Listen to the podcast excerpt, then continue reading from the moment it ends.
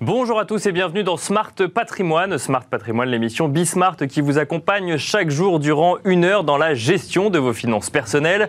Au sommaire de cette édition, nous reviendrons tout d'abord sur les actualités dans le marché de l'art comme tous les vendredis avec Sybille Aoudjan, journaliste spécialisée sur le marché de l'art au sein de la rédaction de Bismart. Avant de nous rendre au salon euh, Parcours des Mondes où Sybille Aoudjan a rencontré pour vous Pierre Naquin, le fondateur et président de Art Media Agency, de lui demander pourquoi l'art extra-européen a autant le vent en poupe.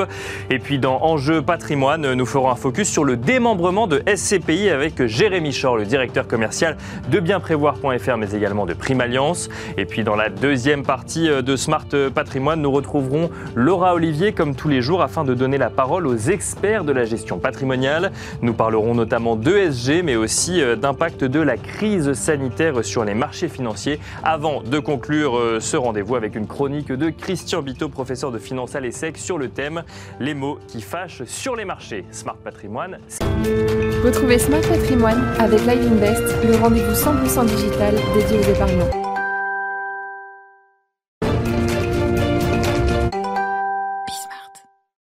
Bienvenue donc dans Patrimoine thématique, euh, patrimoine thématique consacré tous les vendredis au marché de l'art. Et nous avons le plaisir d'avoir été rejoints sur ce plateau justement par Sybille Aoudjan, journaliste spécialisée sur le marché de l'art au sein de la rédaction de Bismart. Bonjour Sybille. Bonjour Nicolas. Bienvenue sur ce plateau. Alors qu'est-ce qui s'est passé cette semaine dans le monde de l'art, Sybille? Alors encore une semaine très riche, Nicolas. Plusieurs œuvres d'art monumentales et éphémères ont été inaugurées cette semaine à Paris forcément la polémique œuvre de Christo et Jeanne-Claude, officiellement terminée demain. Si vous êtes passé par la place de l'Étoile, vous avez sûrement dû voir euh, un bon aperçu de l'œuvre posthume, un arc de triomphe empaqueté en plein centre de la place de l'Étoile. Alors les projets euh, remontent à longtemps, imaginés pour la première fois en 1961, et Paris a déjà accueilli une œuvre de Christo et Jeanne-Claude, Claude Le Pont Neuf, en 1985. Les deux artistes se sont particulièrement illustrés aussi à Berlin avec le Reichstag. Et donc voilà, cette œuvre posthume de l'Arc de Triomphe, c'est un rêve d'artiste qui est réalisé car les deux vivaient dans leur jeunesse à Paris. Et vous avez raison de préciser Christo et Jeanne-Claude, parce que Christo est souvent crédité, Jeanne-Claude un peu moins, alors que c'est des œuvres communes. Euh, comment a été conçue cette œuvre-là spécifiquement, euh, Sybille Aoudjan Alors c'est une œuvre monumentale à tous les égards. 1000 employés ont participé à la mise en place de l'œuvre. 14 millions d'euros euh, ont été autofinancés par les deux artistes grâce aux ventes euh, des croquis, mais aussi aux ventes aux enchères euh, animées par Sotheby's. Les dimensions sont immenses aussi 25 000 mètres carrés de tissu recyclable en polypropylène et puis 3 000 mètres de cordage rouge. Pour les détracteurs, euh, c'est pas de panique parce que dans deux semaines. Oui, ça, peut faire un peu peur toutes ces quantités quand même. Dans deux semaines, l'œuvre ne sera plus place de l'Étoile et puis c'est aussi la dernière fois que vous pourrez apprécier une œuvre de Christo et Jeanne-Claude dans la ville. Et puis euh, Daniel Buren a aussi euh, revêtu les couleurs de la France avec une œuvre éphémère in situ au Palais de l'Élysée dans la grande verrière du Jardin d'hiver. Alors le public français peut apprécier cette œuvre lors des journées du patrimoine de ce week-end 18 et 19 septembre. Alors toujours euh, parmi les nouvelles à la une de cette semaine, le Nobel des Arts a primé l'artiste Sebastião Salgado. Oui, c'est le photographe franco-brésilien Sebastião Salgado. Il est l'un des lauréats de la 32e édition de Premium Imperiale. C'est l'un des prix mondiaux des arts qui est décerné tous les ans par la Japan Art Association. Cinq artistes sont récompensés, chacun dans leur domaine peinture, sculpture, architecture, musique et théâtre et cinéma. Alors, euh, Sebastião Salgado est récompensé dans la catégorie peinture, même si c'est pour ses euh, photographies qu'il est principalement connu. Selon les mots de l'association, ce sont des œuvres qui mettent en lumière les dépossédés et les exploités, la beauté de la nature et la fragilité du monde et de ses habitants. Alors chaque lauréat reçoit une somme de 15 millions de yens, environ 115 000 euros.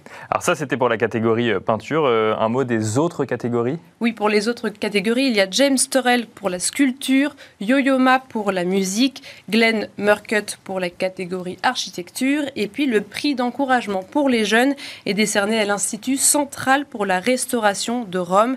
La bourse est donc destinée aux élèves de l'Institut. Et alors vous allez à présent nous parler d'un sujet complètement différent, d'une alerte à la fraude, Sibylle. Voilà, donc euh, si vous comptiez vous procurer des œuvres de Francis Bacon, il faut redoubler d'attention quant à l'authenticité des œuvres, car la police italienne de Bologne a fait un réseau de 500 tableaux contrefaits de l'artiste. D'autres biens et de l'argent ont aussi été saisis à hauteur de 3 millions d'euros. Il y aurait environ 5 à 7 coupables, coupables de l'authentification et de la mise en circulation de fausses œuvres d'art et puis de la fraude et du blanchiment d'argent. Alors certaines œuvres ont été retrouvées, mais d'autres se trouvent déjà dans les circuits du marché de l'art. Elles ont été vendues entre 10 000 et 600 000 euros selon les estimations de la police et les enquêtes sont encore en cours. Effectivement, quand on voit authentification et mise en circulation de fausses œuvres d'art, c'est que d'un côté il y a des faussaires et puis de l'autre il y en a qui authentifient les œuvres avant de les vendre. Effectivement, euh, c'est pas simple pour s'y retrouver et on finit, euh, Sybille euh, avec euh, bah, le salon Parcours des Mondes où vous étiez la semaine dernière pour faire un focus sur le marché de l'art extra-européen. Mais juste avant, vous vouliez nous préciser une information. Tout à fait, une annonce a été faite par le Quai Branly cette semaine. La dernière exposition des 26 œuvres du Bénin, du Bénin qui seront bientôt restituées va avoir lieu du 26 au 31 octobre 2021. Donc euh, une dernière chance pour euh, les Français d'apprécier ces œuvres euh, lors de cette exposition qui s'appelle Bénin, la restitution de 26 œuvres des trésors royaux d'Abomey. Cette décision de restitution avait été prise en décembre 2020. Et donc je vous laisse tout de suite regarder les images de notre interview avec Pierre Naquin lorsque nous étions au Parcours des Mondes. Nous avons fait un point sur le marché de l'art de ces œuvres extra-européennes. Nous sommes entourés de ces statues, les Ouli de Nouvelle-Irlande, mais aussi aux côtés de Pierre Naquin. Bonjour Pierre. Bonjour Sybille. Fondateur d'AMA, co-auteur du rapport Artcade qui dresse un bilan euh, du marché de l'art tribal chaque année. Et puis vous allez lancer un nouveau média dédié à ce secteur, Insula. Oui, avec euh, mon collègue d'Arcade avec qui on fait déjà le, le rapport. Alors déjà, je voudrais commencer par la terminologie parce qu'on entend souvent parler euh, d'art tribal, d'art primitif, euh, d'art extra-européen.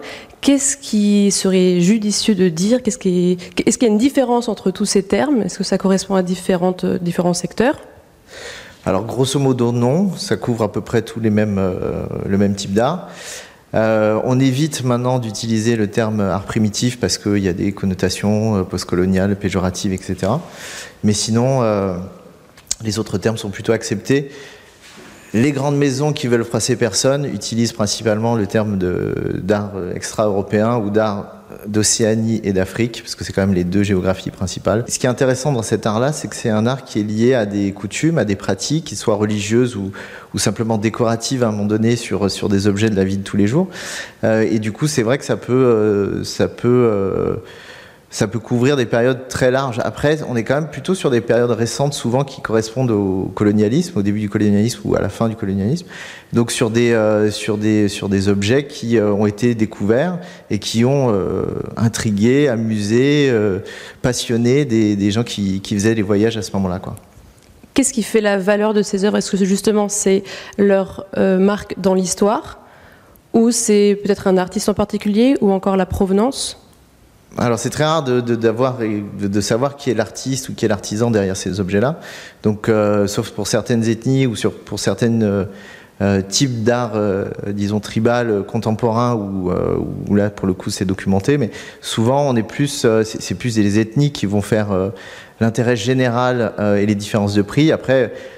Sur les pièces individuelles, c'est vraiment la qualité, la qualité ou l'unicité ou la singularité des objets qui font que sur le même type d'ethnie, sur le même type de pièces de même taille, on va avoir des, euh, prix euh, différents, voire très différents. Alors justement, en termes de prix, euh, ça, ça, ça va pas jusqu'au prix euh, de l'art contemporain, mais euh, on a eu quand même quelques ventes euh, à plus de plusieurs millions. Est-ce que quelle est la fourchette de prix plutôt normale? Alors ça dépend où on achète. Euh, si, on, si on achète en vente aux enchères, le prix moyen d'une œuvre euh, d'art tribal elle est assez basse, on est autour de 6 000 euros euh, de prix moyen, et ça a même tendance à, à baisser, euh, à baisser récemment. Après, euh, si on achète en galerie, on va plutôt aller vers des œuvres quand même exceptionnelles parce que les galeries sont des chasseurs. Ils ils s'intéressent vraiment à la provenance des objets, mais aussi à toute l'histoire qui a pu entourer certaines ethnies, mais surtout aussi certains objets individuels. Donc là, on est sur des pièces plutôt exceptionnelles et on est sur quelques dizaines de milliers d'euros et très rarement euh, quelques centaines de milliers d'euros. Après, on vote aux enchères sur des pièces d'exception avec des provenances impeccables. Euh, on arrive euh, des fois à atteindre euh, le million, voire quelques millions, comme récemment, peut-être on en parlera. Mais après, c'est exceptionnel. Je veux dire, le, nombre de pièces millionnaires, c'est même pas 0,1% du nombre de lots par an. Et c'est même le nombre de pièces au-dessus de 100 000 euros, c'est pareil, c'est même pas 1%. Quoi. Alors je reviendrai sur la vente périnée de cet été, mais euh, juste avant, est-ce qu'il y a une particularité à ce marché? Est-ce qu'il faut faire attention à quelque chose en tant qu'investisseur Peut-être l'authenticité? Alors l'authenticité, c'est difficile de, parler d'authenticité parce qu'il n'y a pas, enfin, on n'est pas sur un artiste en particulier, donc c'est un peu, problématique d'utiliser ce terme-là. Après, ce qu'il faut, euh, ce qu'il faut il faut essayer d'avoir des objets qui ont, un, qui ont eu un sens, c'est-à-dire qui ont, qui ont, servi à quelque chose, que ça soit, euh, comme je disais tout à l'heure, euh, culturel, que ça soit cultuel, que ça soit euh, juste des objets de la, de la, vie de tous les jours, mais qui ont une histoire. Et c'est ça qui, donc c'est l'usage de ces objets et l'authenticité de ces usages-là qui fait que euh, on va considérer qu'une œuvre est authentique ou en tout cas qu'elle est intéressante. Le marché de, de l'art tribal est, est, très particulier par rapport notamment au marché de l'art contemporain sur lequel il y a beaucoup de, de, de choses qui se passent en ce moment, c'est que le marché tribal est fini. C'est-à-dire qu'aujourd'hui, si on veut parler des, belles pièces, des pièces intéressantes, elles sont toutes répertoriées intégralement, à quelques très très rares exceptions de près.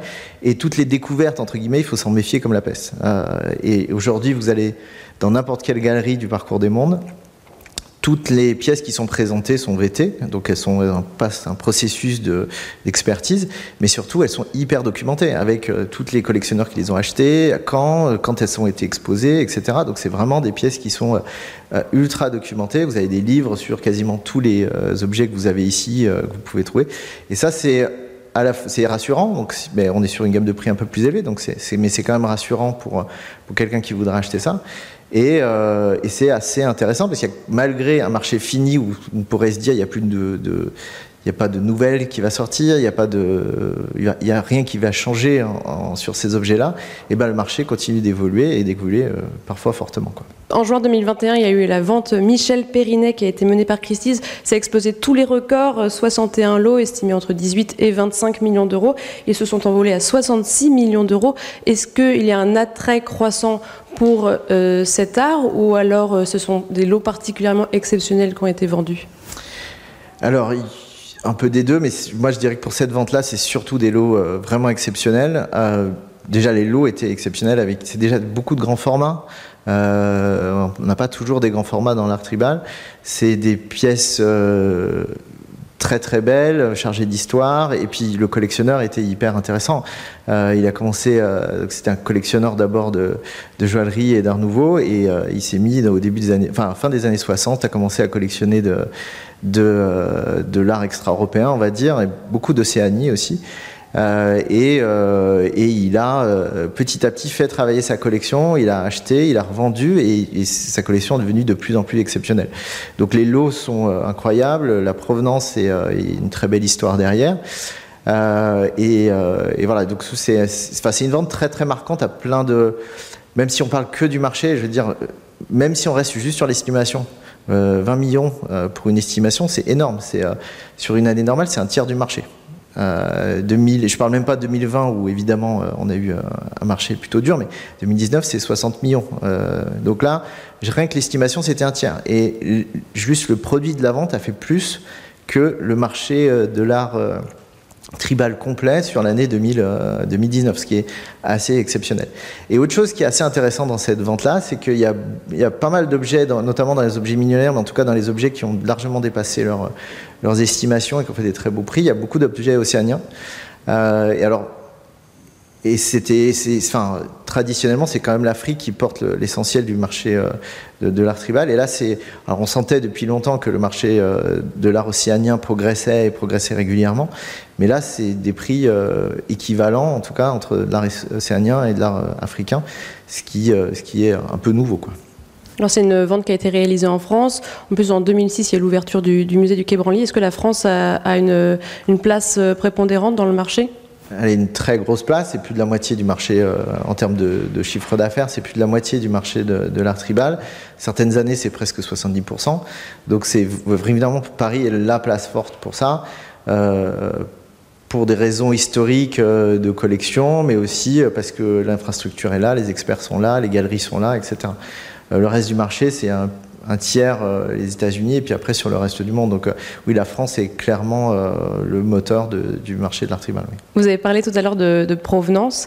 C'est comme un mot du coup qui est assez important concernant le marché de l'art extra-européen. Est-ce que vous pouvez nous dire quelques mots sur l'évolution de la législation aujourd'hui, ce à quoi faire attention les marchands d'art et les galeries? Ah, bah, comme je disais tout à l'heure, le marché de, l'art tribal, c'est quand même d'abord un marché fini. Donc, euh, les, pièces sont répertoriées, donc il n'y a pas de surprise. Euh, un, marchand ne va pas, euh, enfin, très, très, très rarement, découvrir une pièce et, avoir besoin de faire attention. Ce à quoi vous faites illusion, c'est. c'est les lois de restitution que, que Macron a. Enfin, c'est suite à un discours à Ouagadougou en 2017, je crois, en fin d'année euh, qui euh, voulait euh, pousser des restitutions. On a eu les premières en fin d'année dernière. C'est, ça concerne très peu d'œuvres. Hein. on parle de moins d'une trentaine d'objets. et c'est des, des œuvres qui, ont fait suite à des pillages. Donc, avec, enfin, les pillages ont été documentés et les œuvres qui ont été pillées ont été documentées. Donc, c'est des œuvres très précises. Donc, pour l'instant, on n'est pas sur, une, sur, sur des restitutions massives. Euh, que personne ne souhaite, en tout cas pas, évidemment pas les marchands, pas les collectionneurs parce que ça, ça tuerait un peu le marché.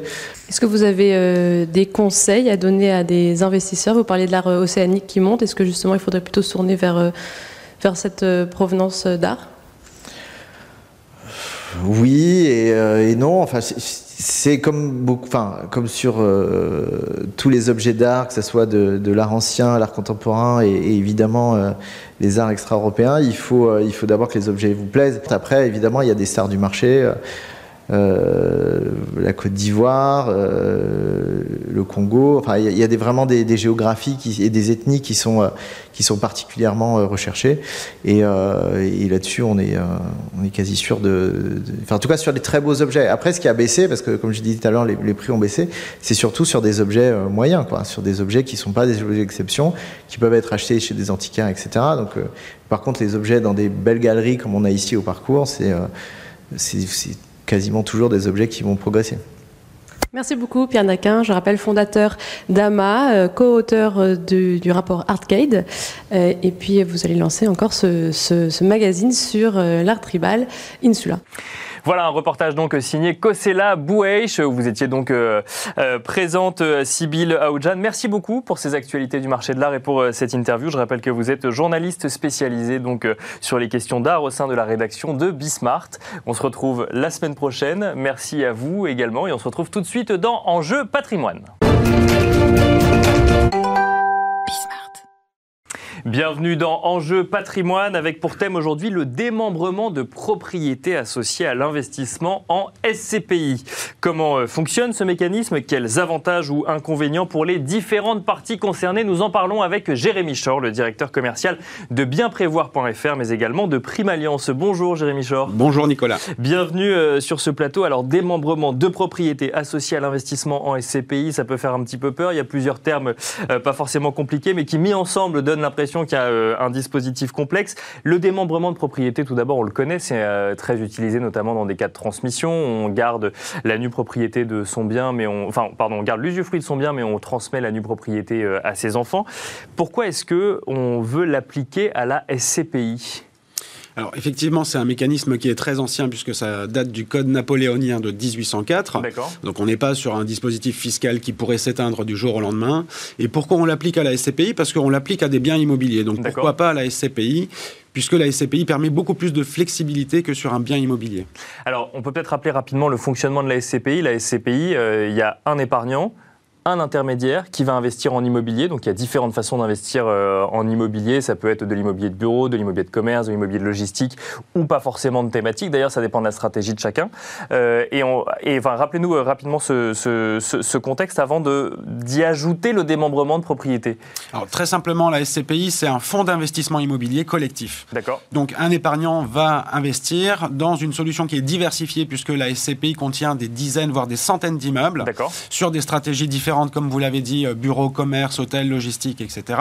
C'est un placement qui est souple et accessible. Souple parce qu'on peut décider d'y rentrer ou d'y sortir un peu comme on veut. Il y a un peu plus de liquidité que si jamais on allait acheter son bien en direct. Exactement, et plus accessible puisqu'on peut investir à partir de quelques milliers d'euros, quand pour un bien immobilier, c'est souvent des dizaines de milliers d'euros. Et enfin, on sait où on met son argent en choisissant la stratégie justement qui est annoncée par la société de gestion avant même d'investir. Alors, on comprend que quand on a un immeuble, le démembrement de propriété va faciliter la transmission. Quand on a une SCPI, pourquoi est-ce qu'on va faire du démembrement de propriété? Pourquoi est-ce que euh, l'intermédiaire ou le professionnel va proposer cette solution-là? Alors, dans un, dans un souci de faciliter la transmission, comme vous l'avez dit, euh, le bien immobilier, c'est une très bonne manière d'investir, de créer son patrimoine et de le transmettre ensuite, mais la SCPI va apporter un peu plus de flexibilité. D'accord. souvent, au moment de la succession, c'est là où on peut avoir un peu des litiges familiaux, parce que soit les héritiers ne sont pas forcément d'accord sur la répartition du parc immobilier s'il y a plusieurs appartements, mhm. ou encore pire, s'il n'y a qu'un appartement, peut-être qu'un héritier va vouloir vendre le bien pour récupérer un peu d'argent, alors que l'autre va peut-être vouloir le conserver. Les SCPI sont beaucoup plus flexibles puisque euh, il suffit au moment de la souscription de s'arranger pour avoir une, une indivision équilibrée, c'est-à-dire que si on a euh, trois enfants, on va acheter un nombre de parts qui va être divisible par trois, et chaque héritier euh, récupérera à ce moment-là ses parts, et chacun décidera de les conserver ou de les vendre en fonction de ses objectifs au moment de la succession. Et alors, euh, quand on parle de démembrement de propriété, on parle également aussi de, de, bah de, de nue propriété ou d'usufruit, d'achat en nue propriété de SCPI ou d'usufruit. Là, c'est aussi des, pour des questions de transmission ou ça n'a rien à voir C'est des stratégies totalement différentes? Il y a le démembrement qui peut s'appliquer à la transmission, mais on peut également, effectivement, soit acheter de l'usufruit, uniquement de l'usufruit temporaire. Alors, c'est quand même un peu plus rare, euh, mais ça concerne beaucoup d'institutionnels ou des personnes morales qui souhaitent placer de la trésorerie. D'accord. Donc, plus des entreprises pour le coup des entreprises, effectivement. Ça peut aussi concerner, euh, concerner pardon, des particuliers sur euh, l'utilisation de l'usufruit temporaire parce que ça va générer des compléments de revenus importants par rapport à la mise de départ. Et c'est souvent utilisé quand on a un déficit foncier, par exemple, qui est trop important et qu'on n'arrivera pas à utiliser dans le délai imparti.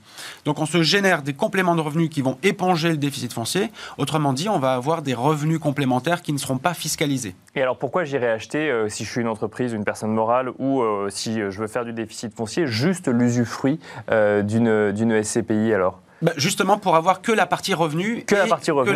Donc en fait, ça, me coûte moins cher au départ, c'est ça? Ça coûte beaucoup moins cher. Que euh, si on prend un exemple, sur 5 ans, euh, l'usufruit va coûter 20%, la nue propriété 80%. D'accord. Donc pour investir, pour avoir 5000 euros de revenus par exemple, mhm. par an, si on est sur un rendement de 5%, pour faire très simple, plutôt que d'investir 100 000 euros en pleine propriété, je vais investir que 20 000 euros en usufruit qui vont me permettre de toucher ces 5 000 euros chaque année pendant 5 ans. Donc je vais toucher 25 000 euh, euros sur la période et j'aurai investi que 20 000. Et alors du coup, euh, je, vais voir mon intermédiaire financier et je dis, moi je ne veux investir qu'en usufruit par exemple? Alors oui, on peut le faire et c'est souvent d'ailleurs les conseillers qui préconisent ce type de solution à leurs clients. D'accord. Mais la manière la plus répandue d'investir en démembrement de propriété reste l'acquisition en nue propriété. D'accord, la nue propriété. Et donc là, c'est bah, l'autre pendant effectivement de la propriété. Et là, ça fonctionne comment alors? Alors, on achète des parts de SCPI de manière très simple, qu'on euh, uniquement en nue propriété dans un objectif bien précis. Euh, plusieurs cas, soit je n'ai pas besoin de complément de revenu aujourd'hui, j'ai une situation professionnelle confortable et ça me permet de ne pas alourdir ma fiscalité. Parce que les revenus fonciers sont quand même fortement imposés. Donc je vais décider d'acheter que la nue propriété. D'accord ça me permet d'acheter avec une décote importante. Sur 5 ans, c'est 20% en moyenne. Sur 10 ans, c'est 30%. Et ça peut aller jusqu'à 47% sur 20 ans. D'accord. Donc, si euh, j'ai un horizon très long, plus mon horizon de placement est long et plus ma décote va être importante. Donc, ça me permet aussi de protéger mon capital, mhm. euh, puisque euh, si j'achète avec 30% de décote, bon, bah, il faudrait que l'immobilier connaisse des baisses très importantes pour que je ne retrouve pas le capital initialement investi. Mais je n'ai pas l'intégralité du bien, je n'ai que la nue propriété. Je n'ai que la nue propriété, donc je me coupe de la partie la plus avantageuse c'est-à-dire la perception des revenus. Bien sûr. D'accord. Ah, donc on, ne perçoit pas de revenus. En fait, on possède les murs, mais on ne perçoit pas de revenus. Exactement. C'est tout l'intérêt du mécanisme. C'est on se coupe des revenus qui, eux, vont à l'usufruitier. D'accord. Alors, intérêt, il va falloir nous expliquer du coup quel est cet intérêt. Vous avez évoqué la fiscalité, c'est peut-être là où on va y trouver un intérêt J'achète avec une décote importante. J'achète euh, sur 5 ans à 80 un immeuble qui vaut 100, par exemple. Euh, ensuite, donc, ça me permet de protéger mon capital. Il y a un intérêt fiscal puisque euh, la nue propriété ne rentre pas dans le champ d'application de l'impôt sur la fortune immobilière. D'accord. Donc, c'est l'usufruitier qui va devoir s'assujettir de cet impôt. Donc, ça me permet de soit déduire ma base taxable à l'impôt sur la fortune immobilière, soit de la diminuer. Et donc, ça me permet un gain fiscal à ce moment-là. Je n'alourdis pas mon impôt sur le revenu puisque je n'ai pas de revenu. Et euh, ça me permet de bénéficier d'autant plus de revenus complémentaires à la retraite, par exemple, puisque c'est souvent utilisé pour une préparation à la retraite. Je pars à la retraite dans 10 ans, aujourd'hui, je n'ai pas besoin de complément de revenus. J'achète 70, un bien qui vaut 100, et donc ça me génère des compléments de revenus futurs. Donc les avantages sont quand même nombreux, même si on ne perçoit pas les revenus. Des compléments, des compléments de revenus futurs, ça veut dire qu'on récupère à terme l'usufruit euh, du bien dont on n'a que la nue propriété? C'est ça. Mécaniquement, le nu propriétaire va récupérer la pleine propriété à l'échéance. Si on est sur du démembrement temporaire, on détermine la durée dès le départ. Et donc, si on est sur un mécanisme de 10 ans, bah, mécaniquement, ma pleine propriété se reconstitue dans 10 ans. Mm. Il n'y a pas de frottement fiscal, il n'y a pas d'impôt sur la plus-value. Je récupère simplement la pleine propriété, c'est-à-dire que je vais bénéficier à ce moment-là de la perception des loyers. Quand vous dites mécaniquement, c'est que ça se fait euh, automatiquement, ou il faut racheter du coup c'est euh, euh, ce que cet, usufruit qu'on n'a pas? Non, non, on ne rachète pas. on le récupère en fait chaque année mécaniquement un petit peu, puisque l'usufruit, lui, s'éteint un petit peu chaque année. Et alors, du, coup, pour bien comprendre, donc effectivement, la, manière d'investir en démembrement de propriété, c'est plus régulièrement ou euh, en, nue propriété. Euh, l'usufruit, vous, nous vous nous en avez parlé tout à l'heure, c'est plus utilisé par des personnes morales. Donc en fait, le mécanisme, c'est quoi? C'est des épargnants achètent la nue propriété. L'usufruit sert à placer la trésorerie de l'entreprise, par exemple. C'est souvent exactement comme ça que ça fonctionne. Euh, les particuliers achètent la nue propriété et en face, on a toujours un institutionnel ou une personne morale qui va se positionner pour avoir l'usufruit. Et alors, pourquoi ça plaît particulièrement aux personnes morales? C'est parce que ça permet de. C'est quoi Ça reste l'immobilier, donc on se dit garantie en capital et en même temps un peu de rendement pour la trésorerie de l'entreprise? Alors, c'est surtout le rendement, puisque la personne qui achète de l'usufruit temporaire n'a pas de capital. J'investis 20, mais à la fin, il me reste plus rien. J'ai juste les revenus que j'ai touchés pendant les 5 années.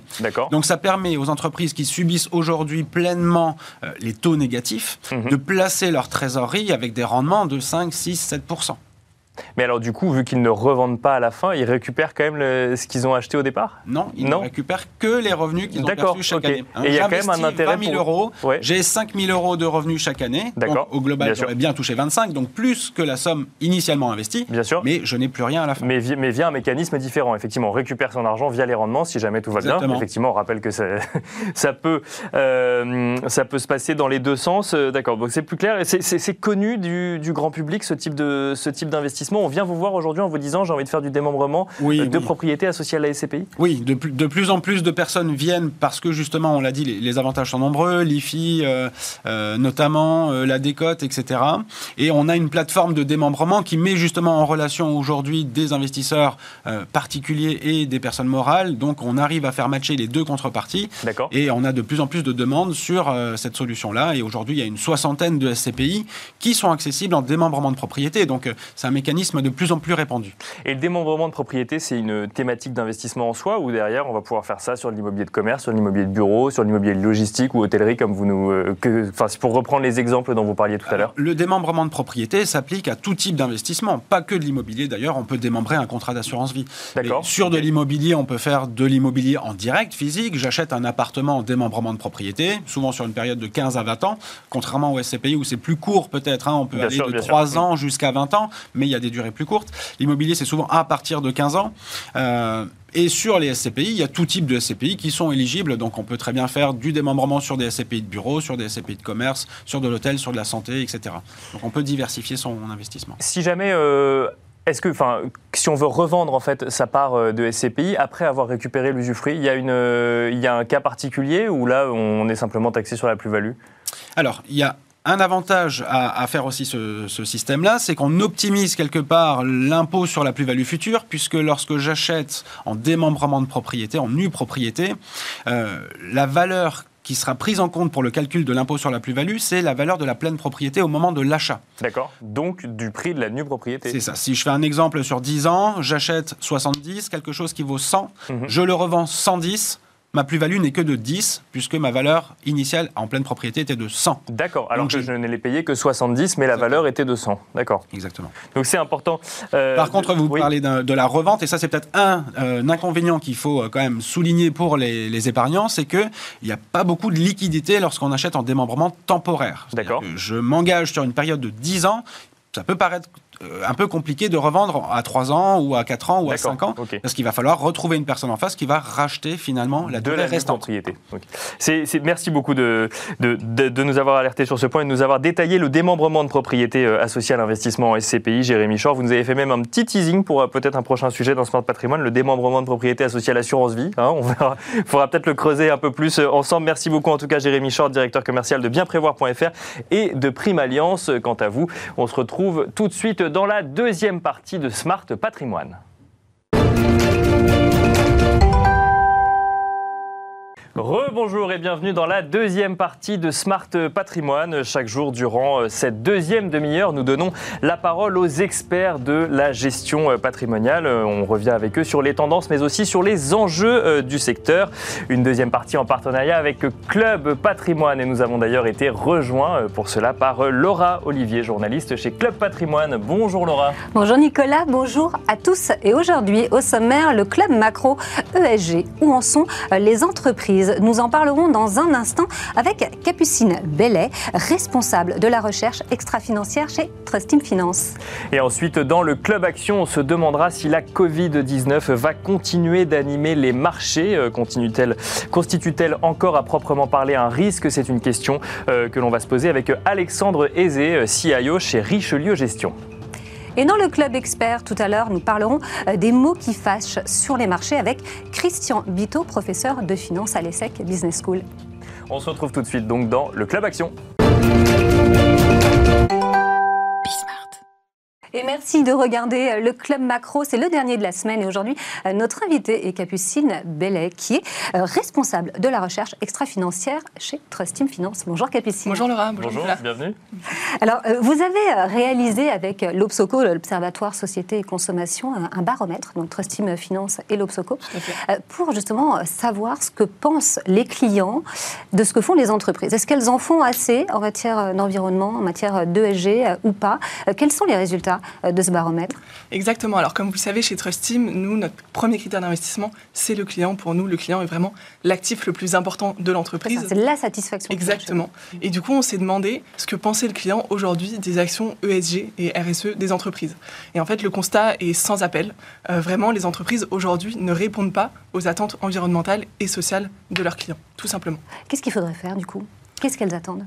Eh bien, finalement, on voit que euh, les Français sont plutôt très sensibles aux enjeux euh, environnementaux et sociétaux, puisqu'ils sont 78% à dire que ce sont des problématiques qui les, euh, vraiment qui les intéressent et qui les travaillent. On aurait pu imaginer même qu'il y en ait plus, puisque si c'est un sondage. Tout à fait. mais on voit que finalement, on a vraiment une grosse dichotomie entre le consommateur d'une part et le client d'autre part. Mhm. Donc, on a interrogé des citoyens plutôt le consommateur et le citoyen. Euh, finalement, le consommateur dit euh, qu'il est intéressé par ces sujets environnementaux et sociétaux, mais il n'est pas prêt à payer plus cher. Quand on lui mhm. demande, il y a à peine 20% des répondants qui disent qu'ils vont être prêts à payer 5% de plus. Alors que quand on demande au, au, côté citoyen de répondre, eh bien, il dit qu'il est vraiment très sensible à ces enjeux-là. Et finalement, c'est vraiment une lutte permanente entre le citoyen d'un côté et le consommateur de l'autre. Qui est la même personne, du coup?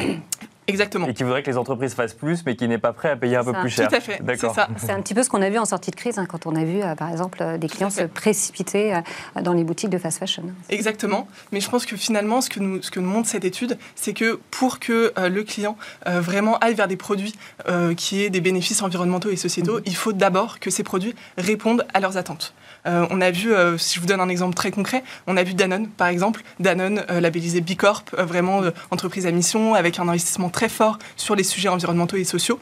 Et finalement, euh, bah, ils n'ont pas écouté leurs clients. Donc les clients n'ont euh, pas forcément été vers leurs produits. On a vu qu'il y avait eu du coup euh, une baisse de chiffre d'affaires, vraiment de gros soucis au niveau de chez, enfin, chez Danone. Mhm. Et on a vu les conséquences qu'il y a pu avoir au niveau de la gouvernance et la débâcle qu'il y a pu avoir. Le nouveau patron qui est arrivé le, 15 septembre. Exactement. Donc finalement, on voit que si jamais les entreprises n'écoutent pas les attentes de leurs clients, elles auront beau proposer mhm. des produits avec des bénéfices environnementaux et sociétaux, les clients n'iront pas voir ces produits-là.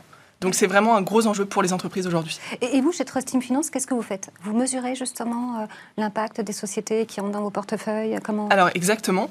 Euh, ce qu'on fait, c'est que euh, tout d'abord, on va s'engager. Pour nous, c'est mhm. vraiment notre, un rôle vraiment primordial en tant qu'investisseur actif. Notre rôle, c'est de s'engager avec les entreprises et c'est à nous de les pousser pour vraiment qu'elles évoluent et qu'elles aillent dans, ce, dans cette voie-là.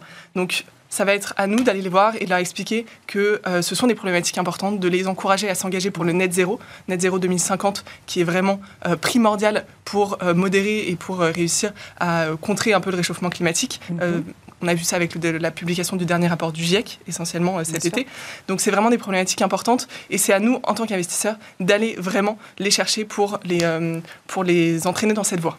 Moi, je rebondis sur ce que vous avez dit au tout début sur, euh, sur justement le, constat est sans appel du baromètre. Les entreprises ne sont pas au niveau des attentes des consommateurs parce qu'effectivement, Trustim regarde la satisfaction client et donc vous avez pris ce prisme des clients pour regarder où en sont les entreprises en matière d'ESG. Ça va à l'encontre totalement de ce que nous, on entend régulièrement régulièrement quand on discute avec les fonds ou les entreprises, où on a l'impression qu'il n'y a plus une seule entreprise qui ne fait pas d'ESG aujourd'hui, il n'y a plus une seule entreprise qui n'a pas d'impact, il n'y a plus une seule, un seul fonds qui ne se pose pas ces questions-là. Et du coup, quand on regarde du côté de la satisfaction client, eux, ils disent, mais en fait, il n'y a aucune entreprise qui en fait suffisamment à mon, à mon goût. Tout à fait. Et en fait, ce qu'on voit, c'est que euh, le conseil est sans appel au niveau des clients. Quand on regarde euh, les reportings et vraiment les publications des entreprises, oui, il y a des choses qui sont faites. Et ça, c'est un conseil qui est quand même assez positif. Et on ne va pas le nier, loin de là. Euh, c'est bien et il faut que ça continue. Et c'est vraiment favorisé par les réglementations qui font qu'aujourd'hui, aussi bien en tant que fonds qu'en tant qu'entreprise, eh bien, on est encouragé à aller sur, ce, sur cette voie-là. Mais finalement, sur toutes les, les, publications et les reportings sur les données extra-financières, on est sur des données d'effort. On n'est pas sur des preuves, on n'est pas sur des données d'impact. Et le client est le plus exigeant finalement C'est ça, exactement. Et, comment est-ce qu'on peut mesurer Par exemple, vous, chez vous, comment vous allez euh, mesurer les efforts que font les entreprises Et euh, comment est-ce qu'on peut savoir qu'elles font réellement ce qu'elles disent faire? Alors nous, c'est euh, dans notre process, process d'investissement ROC pour Return on Customer, mhm. on va aller tout d'abord voir cette première donnée d'impact qui est la satisfaction client. Et ça, on travaille avec une quarantaine de fournisseurs de données aujourd'hui pour aller voir ce qu'elles font et quelles sont les entreprises qui sont les plus plébiscitées par leurs clients. Et ensuite, on a une deuxième partie où on va les rencontrer. On a des noms d'entreprises un peu, On peut nommer, par exemple, euh, pour changer un peu des sociétés qu'on peut entendre assez souvent, on peut nommer Etsy. Etsy qui est une, place de marché américaine qui est euh, développée aujourd'hui partout dans le monde et qui a une mission qui est labellisée B Corp, qui a été labellisée B Corp avant même d'entrer en bourse. Mhm. Et le CEO, le jour de son introduction en bourse, a dit euh, finalement le bien commun, la société de l'environnement et le profit, ce sont pas du tout deux notions contradictoires et nous, on va tout faire pour allier les deux. Et aujourd'hui, Etsy, c'est une société qui fonctionne très bien, qui a un parcours boursier extraordinaire, qui voit une croissance de ses ventes euh, vraiment euh, de plus de 110%, il me semble, l'année dernière, donc vraiment très importante. Et par ailleurs, qui arrive à à compenser ses émissions carbone liées, euh, par exemple, euh, à la livraison et au packaging de ses produits euh, à 100%.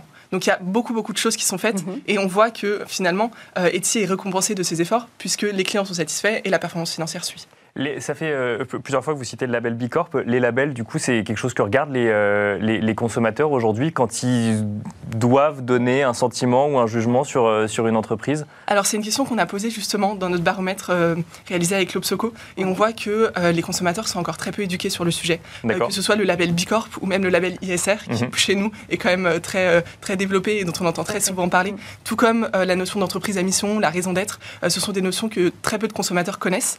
Mais par contre, ce qui est intéressant, c'est que quand on leur explique à quoi correspondent ces notions, eh ils sont quand même très nombreux, plus de la moitié, à dire que ça aurait un impact positif sur leurs achats si jamais des entreprises mettaient ça en place. Donc il y a encore beaucoup de travail à faire pour faire comprendre aux consommateurs quels sont les enjeux de ces différents labels, mais par contre, on voit que ça aurait un impact très positif. D'accord. Donc du coup, je vais, revenir sur, sur, la façon dont, on mesure. Euh, comment, oui, vous, vous mesurez? Est-ce que c'est à, base, à base de questionnaires? Est-ce que vous allez vous déplacer euh, euh, justement dans les entreprises? Qu'est-ce que Alors nous, on rencontre le management des entreprises. On les questionne. Donc. Voilà, on les questionne sur les différents sujets de satisfaction client et tous les sujets E et G qui, qui gravitent autour de ce sujet de satisfaction client, puisque ça reste pour nous notre critère principal. Et ensuite, on va s'engager avec elles et on va les encourager à aller vers du net zéro, par exemple. Et ça, c'est vraiment un engagement qu'on a pris chez Trust d'ici la fin de l'année, d'aller voir toutes les entreprises qu'on a en portefeuille et de leur demander de s'engager pour le net zéro. Et l'objectif étant que fin 2022, on puisse avoir 90% de nos actifs ISR qui soient des entreprises euh, qui ont pris un engagement pour le net zéro en 2050. Donc c'est vraiment un engagement très fort. D'accord. Donc sans, rentrer réellement dans les performances euh, de vos fonds, euh, qu'est-ce que vous pouvez constater? Est-ce que vraiment il y a un constat que ça, va, que ça joue sur ces performances? Euh, ce qu'on voit, c'est que oui, beaucoup d'entreprises aujourd'hui euh, qui euh, satisfont leurs clients et qui mettent en place ces actions-là, on voit des performances vraiment très robustes. et c'est pour ça qu'on va sur ce critère de satisfaction client et que pour nous, on regarde aujourd'hui l'impact de nos fonds et non plus juste euh, l'ESG et l'ISR. Et on va un peu plus loin pour les clients. Donc les entreprises qui euh, mettent en place ces stratégies-là performent bien mais les clients, euh, du coup, sont pas prêts à payer plus, mais ils payent quand même. C'est-à-dire qu'en fait, c'est quoi? C'est les entreprises qui vont déjà très bien, qui font le plus d'efforts aujourd'hui et qui, euh, du coup, arrivent à allier performance et, euh, stratégie ESG, ISR alors, ce qu'on voit, c'est ce que je vous le disais à l'instant, qu'en effet, très peu de, clients sont prêts à payer plus cher. Mais mm. finalement, quand on regarde les chiffres des émissions globales de CO2, le, la les émissions des ménages français aujourd'hui représentent 2% des émissions totales. D'accord. 80% des émissions, ce sont 150 euh, sociétés dans le monde. Donc finalement, l'effort, certes, c'est bien de moins prendre l'avion, c'est bien euh, d'être vegan, c'est bien de faire attention euh, dans les petits gestes du quotidien. Mais ce qui va faire la différence, ça va être au niveau des entreprises. Ça ne va pas être tant que ça au niveau du consommateur. C'est vraiment d'elle, finalement, dont on attend un effort. Et c'est pour ça que c'est important que nous, en tant qu'investisseurs, on puisse aller vers ces entreprises-là. Et certaines mmh. études ont montré que les fonds responsables ont un impact entre 20 et 25 fois supérieur en termes euh, d'impact sur l'environnement que euh, être vegan ou moins prendre l'avion, par exemple. D'accord. Vous avez un fonds dans les, dans les tuyaux, un nouveau fonds un futur lancement ou pas? Euh, Oui, on a un, un fonds qui s'appelle le fonds Selective Recovery, donc on aura l'occasion de vous parler un peu plus en détail. D'accord, donc ça c'est euh, ça c'est pour bientôt. Oui, c'est ça. Une différence avec les, précédents euh, Vous pouvez nous dire quelque chose ou rien? Pas grand-chose pour l'instant, exactement. Et une, dernière question, j'ai vu que vous faisiez pas mal de fonds ISR et je reviens toujours sur cette idée de les clients sont pas prêts à payer plus. Est-ce que les épargnants sont prêts à accepter que la performance soit un peu moins bonne si jamais on fait euh, de l'ISR ou là aussi pareil, ça reste le premier critère? Euh, je dirais que ça, ça, dépend des clients. Ce qu'on voit, c'est que euh, finalement, les clients qui vont chercher de l'ISR euh, vont aussi chercher de la performance. L'un ne doit pas forcément effacer l'autre, pas du tout. Nous, on est vraiment dans une logique que les deux doivent être, doivent être alignés et c'est ça qui est important pour nos clients. Donc, c'est très différent de se dire on va aller vers un fonds qui fait de la performance extra-financière et un peu moins de performance financière. C'est pas du tout notre objectif aujourd'hui.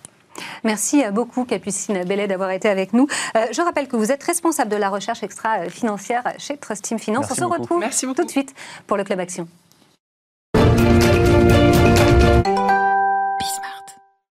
La Covid a-t-elle fini euh, d'animer les marchés ou constitue-t-elle toujours un risque actuellement? On parle d'ailleurs de Covid-19 et non pas de Covid tout court. Nous en parlons avec Alexandre Aizé, le CIO de Richelieu Gestion. Bonjour Alexandre Aizé. Bonjour. Bon alors un thème très vaste, hein, puisque du coup ça fait un an et demi que les marchés vivent au rythme de, de cette pandémie on a quand même l'impression, si on regarde d'un œil très européen euh, ou, très occidental aujourd'hui, euh, que c'est plus la principale crainte sur les marchés qu'on est passé sur, euh, enfin des craintes qui étaient déjà présentes, mais de soutien de banque centrale, de reprise économique ou autre, alors qu'il n'y a pas si longtemps, bah, on, tous les jours dans les points bourses, on parlait de, du nombre de contaminations, de est-ce qu'on va avoir un vaccin ou non. Est-ce qu'aujourd'hui, le sujet pandémie, même s'il est toujours d'actualité de manière générale et notamment au niveau sanitaire, euh, sur les marchés, euh, il a été relégué au second plan? Et disons que cette pandémie n'est plus vraiment un effet de surprise. En fait, ce qui impacte véritablement les marchés, hein, c'est, l'effet de surprise. D'une certaine manière, pour être euh, un, peu réfléchir de, manière un peu prospective, on, est, on était plus en risque en janvier 2020 sur le Covid que l'on ne connaissait pas. Donc c'est un effet de surprise. Et alors que maintenant, finalement, il peut, on peut avoir des, des, vagues, des vagues successives, mais en fait, on sent que à la fois le marché est intégré, euh, les, les, effets de santé sont quand même beaucoup plus importants, et donc on n'est plus véritablement dans un effet de surprise. Donc mmh. il y a euh, des marchés qui sont un peu plus résilients. En fait, un événement euh, n'a pas forcément la même répercussion sur les marchés. Et là, on voit bien que le Covid maintenant, on, a vu avec le variant Delta, a quand même eu un impact. Alors c'est vrai que vous bah, avez raison. Dire, le variant Delta, effectivement, a dû commencer à recréer quelques, euh, quelques secousses sur différents, sur différents indices quand même. Alors pas forcément en Europe, mais, euh, mais sur d'autres indices. Euh, en fait, en lien avec les économies qui avaient le plus de mal à se, à se défaire de, de, cette pandémie. Et il faut bien voir, effectivement, le Covid n'est pas terminé, hein, puisqu'on en est encore, puisqu'on parle encore de troisième, quatrième dose. Donc en fait, ça va suivre encore des mois, voire, voire des années. Mais d'une certaine manière, on va voir, il faut vraiment analyser l'impact Covid sur les économies mhm. et l'impact Covid sur les marchés financiers. C'est deux choses différentes C'est deux, choses différentes. Euh, prenons un exemple, euh, pour être un peu provocateur, si demain on, arrêtait complètement, enfin le Covid c'était fini, sur la planète entière. Toutes les économies repartiraient de manière stratosphérique, c'est-à-dire quelles que soient les zones géographiques. Et là, vous auriez effectivement des inflations, euh, on parle d'inflation maintenant, mais on aurait des inflations euh, sans commune mesure, avec des goulots d'étranglement et des chaînes logistiques complètement stoppées. Et là, d'une certaine manière, on, pourrait partir dans une situation de, crise financière parce que tout serait stoppé. Donc il faut vraiment euh, lisser, lisser le retour. Et d'une certaine manière, le Covid n'est plus véritablement un risque, mais...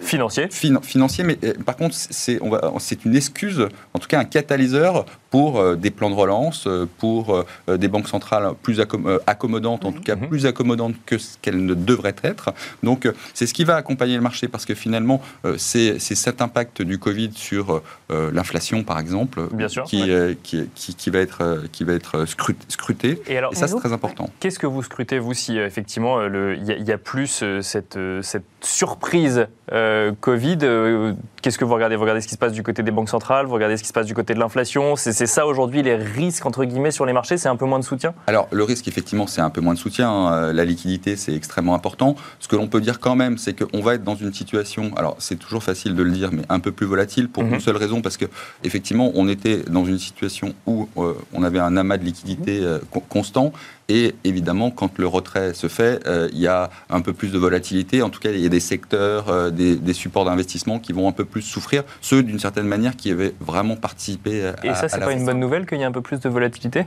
Alors, c'est une bonne nouvelle et je pense qu'elle est, c'est, elle est, c'est voulu. Et euh, je pense que pour les marchés financiers, ça va recréer des primes de risque. Parce qu'il y a différentes manières de recréer des primes de risque. C'est monter les taux d'intérêt, mhm. donc là, ou créer plus de volatilité, donc augmenter la prime de risque. Et d'une certaine manière, même les banques centrales seront amenées, à mon sens, euh, à donner effectivement des indications pour augmenter la volatilité et éviter, parce que je pense que c'est un, vrai sujet euh, pour 2022 ou même pour 2023 de crise financière, c'est éviter des bulles d'actifs quand vous avez des taux d'inflation qui vont rester élevés encore un an et des taux d'intérêt extrêmement bas avec une croissance économique qui, vont, qui va être quand même euh, importante, hein, puisqu'on est mhm. sur un effet d'accélération, en fait, le risque, c'est les bulles. Euh, et on voit ce qui se passe euh, en Chine. La bulle immobilière qui, s'est mise en place quasiment depuis 2010-2011, avec des, quand, il y a eu, quand il y a eu la crise, et d'une certaine manière, ils n'ont pas géré l'immobilier, et maintenant, ils sont obligés vraiment de ralentir l'économie, mhm. quitte à mettre le pays dans ça, une situation... ça, c'est pas forcément en lien avec la pandémie, peut-être avec une reprise rapide ben, post-pandémie, mais c'était des. En fait, ça ne, finalement, la, crise aurait été un accélérateur là aussi, comme elle l'a été sur plein d'autres sujets. Alors, c'est un sujet sur lequel on travaille, nous, c'est est-ce que cette crise pandémique a été un accélérateur Ou est-ce que ça a été déclencheur. Un, déclencheur où vraiment on a changé certains paradigmes Et effectivement, quand on regarde, on a, on a fait des, études et, on a écrit pas mal de choses là-dessus, c'est par rapport aux agents économiques et à leur comportement, il y a, il y a des choses, effectivement, des accélérations. Euh, la transition énergétique, c'est clairement une accélération. Alors, est-ce que pourquoi c'est lié? Bah, C'est lié au fait qu'on doit trouver d'autres sources de, croissance et un projet, et un projet commun. Et finalement, ça a été l'excuse. Et on voit bien que la transition énergétique, on parlait des banques centrales, bah, en fait, devient, les banques centrales deviennent des acteurs pour la transition énergétique. Complètement. Ce qu'elles n'étaient pas avant. en tout cas, ce n'était pas leur boulot. Maintenant, ça devient leur boulot. Quand on voit sur les réseaux sociaux, Christine Lagarde, même euh, la banque, la banque chinoise, parlent tous de transition énergétique parce que ça va être un, acteur. Donc on sait que les banques centrales, maintenant, vont être des acteurs omniprésents dans l'économie et sur les marchés financiers, ce qui n'était pas véritablement euh, le cas avant. Après, vous avez sur la digitalisation, etc., là, ça a été des, des, accélérateurs, des entreprises qui, euh, finalement, avaient réussi à prendre le pari, enfin, en tout cas, l'investissement sur la digitalisation, bah, effectivement, sont les grands gagnants, celles qui se sont pas mis à... Voire même les seuls, alors je ne sais pas, mais en tout cas, les très, très grands gagnants, effectivement, si on regarde sur les marchés américains. Et, euh, globalement, les grandes entreprises ont été les grandes gagnantes de cette crise du Covid. les résultats étaient très bons. Les résultats étaient très bons. Les marges, les marges historiques, les marges sont à des niveaux historiques. Elles ont appris depuis 2008 à, serrer les coûts, à transformer les coûts fixes en, coûts variables. Et euh, effectivement, on voit des impacts d'inflation qui arrivent en plus à être répercutés. On verra euh, en 2022 comment ça se passe, mais en fait, les entreprises ont été quand même euh, exceptionnellement bien lotis euh, dans, cette crise. Et si on pense aux entreprises euh, zombies, du coup, une fois les aides retirées, euh, qu'est-ce qui là, ça va, ça va secouer quand même un peu ça peut, ça peut secouer. Hein. Il y a beaucoup d'entreprises qui ne sont pas rentables. Mais dans alors, on, a, on a découvert une, espèce de formule magique c'est pour qu'il n'y ait pas de crise, il ne faut pas qu'il y ait de défaut. Donc, le, problème, c'est que quand il y en a un petit, ça va. Bon, ce qui se passe en Chine, quand il y en a beaucoup. En, Chine, ça va être, ça va être peut-être compliqué, ça va, ça va, ça va secouer. Mais finalement, quand il n'y a pas de défaut, euh, vous pouvez vous permettre d'avoir des taux d'intérêt et même des primes de risque très faibles, hein, et puis euh, euh, engager, engager du levier un peu plus important. Alors, c'est une formule un peu magique qu'on a finalement on a mis en place. Encore une fois, c'est tous des, des outils qu'on a créés après la grande crise financière de 2007-2008 qu'on a utilisé assez, encore plus rapidement avec qui marche euh, bah, en fait, bon, en fait, ce qu'on a ce qu'on, grosso modo, ce qu'on a dit, c'est que quand il y a une crise, il faut recréer de la richesse euh, et, puis ça doit repartir. Bien sûr. Alors à chaque fois, on recrée de la richesse et puis par contre, les États se mettent en face. On voit que les dettes d'État euh, sont de plus en plus importantes parce que finalement, c'est l'État qui, qui amène les banques centrales aussi, mais, mais les États. Et je pense que le risque important par rapport à cette Covid 19, c'est en 2022, c'est justement ça peut venir des États. Mmh. Autant les banques centrales sont bien au courant qu'il faut, il faut lisser, il faut garder quand même euh, de la liquidité, des niveaux de, de, financement et de crédit. Mais ça veut dire quoi Éviter, des, entreprises, ah. éviter des défauts d'entreprises zombies. Mais un défaut d'État, du coup? Non, non, c'est pas un défaut d'État. Là, ça n'existe plus. Bah oui, justement, ah bah, un, des grands changements, un des grands changements, c'est les États, pas de crise souveraine. La Grèce, l'Italie, alors que c'est dans une situation. les, les, spreads, on n'est pas comme en 2000, on n'est pas comme en 2008 ou comme en 2011. Hein, donc il y a une solidarité qui s'est créée. Donc ça, c'est ça, c'est quand même très très important. Et puis au, niveau, des, euh, au, niveau des, États, le risque, c'est euh, les, des changements fiscaux. C'est-à-dire qu'à un moment, et, là on n'est pas... Il va falloir faire rentrer de l'argent. Bah oui, et, on n'est pas dans une banque centrale qui voit à long terme et, mm-hmm. qui gère. Euh, parfois, il y a des des enjeux politiques qui font que euh, pour plaire à la population, etc., il va falloir d'une certaine manière peut-être taper sur les grands gagnants. Alors, les entreprises, les, ménages les plus riches. Et ça va être un doute. En France, effectivement, alors c'est pas le monde, la France, mais euh, il y a les élections présidentielles. On va, se poser la question. Donc les changements de régime ou les changements, de régime. Quand on voit effectivement les niveaux boursiers, euh, on va dire bah, finalement les patrimoines, les, puis les patrimoines ont gagné beaucoup d'argent. Vous regardez aux États-Unis, Parti démocrate est quand même assez éclaté, avec des gens qui sont quand même plutôt, plutôt à gauche. Dans les discussions qu'on va avoir sur les plans de relance, euh, euh, ce fameux plan de relance, on va avoir une velléité de financer par, effectivement, on parle du prix des médicaments, on parle des, euh, des, impôts sur les plus-values, etc. Donc c'est quelque chose, et ça, autant vous avez des acteurs comme les banques centrales qui sont bien au fait et qui ne veulent pas créer de crise, autant quand vous êtes politique, d'une certaine manière, les marchés financiers. Oui, les enjeux ne sont pas les mêmes. Les enjeux ne sont pas les mêmes. Donc, on peut avoir en plus cette volatilité et avec toujours sous-jacent ce, euh, cette Covid-19 cette COVID où on aura toujours un risque dont on dira toujours bon, il faut un peu dépenser, on a toujours ce risque que ça revienne. Bon, mm. Merci beaucoup, Alexandre Aizé, euh, de nous avoir euh, détaillé bah, tous ces risques ou tous ces enjeux dans une dizaine de minutes. Je rappelle que vous êtes CIO chez Richelieu Gestion et on se retrouve, nous, tout de suite dans le Club Expert. Vous regardez euh, le Club Expert. Notre invité aujourd'hui est Christian euh, Bito, professeur de finance à l'ESSEC Business School. Bonjour Christian. Bonjour. Bienvenue. On va parler avec vous euh, des mots qui fâchent. Alors, c'est Christian. La semaine dernière, Christine Lagarde a prononcé un discours très attendu après la réunion de la BCE euh, il a été bien perçu par les marchés, hein, puisque dans son intervention, durant son intervention, euh, les taux euh, sont repassés en négatif. Ils sont très légèrement positifs aujourd'hui, 0,03. Hein, c'est très, très léger. Est-ce qu'elle a su trouver les bons mots? Oui, et c'était vraiment crucial. Hein, tout le monde l'attendait. C'était presque comme un jeu télévisé. Tous les journalistes essayaient pendant sa conférence de presse de lui faire dire le mot tapering, et elle a réussi à éviter ça. Hein. Elle, disait recalibrage et non pas tapering. Alors qu'est-ce que c'est qu'un tapering? On parle des mots qui fâchent sur les marchés, euh, Christian Bito. Alors effectivement, ça serait le mot qui fâche. Pour bien comprendre le tapering, si on peut consacrer une minute, soyons précis. Il faut d'abord dire ce qui se passe avant le tapering, ce qui précède le tapering pour comprendre le tapering. Ce qui précède le tapering, qui était l'actualité jusqu'à aujourd'hui, c'est ce qu'on appelle le quantitative easing, mhm. le célèbre QE. Le QE, c'est la possibilité, la facilité pour une banque centrale d'utiliser son bilan pour acheter des titres sur les marchés financiers, principalement de la dette. Mhm. Ça a été créé la première fois en 2008 pour faire face à la crise de Lehman Brothers par la Fed, c'était M. Bernanke à l'époque, et ça a été utilisé massivement. Ça a été réutilisé en 2012 pour faire face par la BCE à la crise de la dette grecque. Et aujourd'hui, pour la BCE, ça s'appelle le PEP. Alors encore un mot, celui-ci ne fâche pas, il est assez agréable. C'est le Pandemic Emergency Purchasing Program. Vous voyez, je ne me suis pas trompé. c'est le plan d'achat d'urgence d'obligations.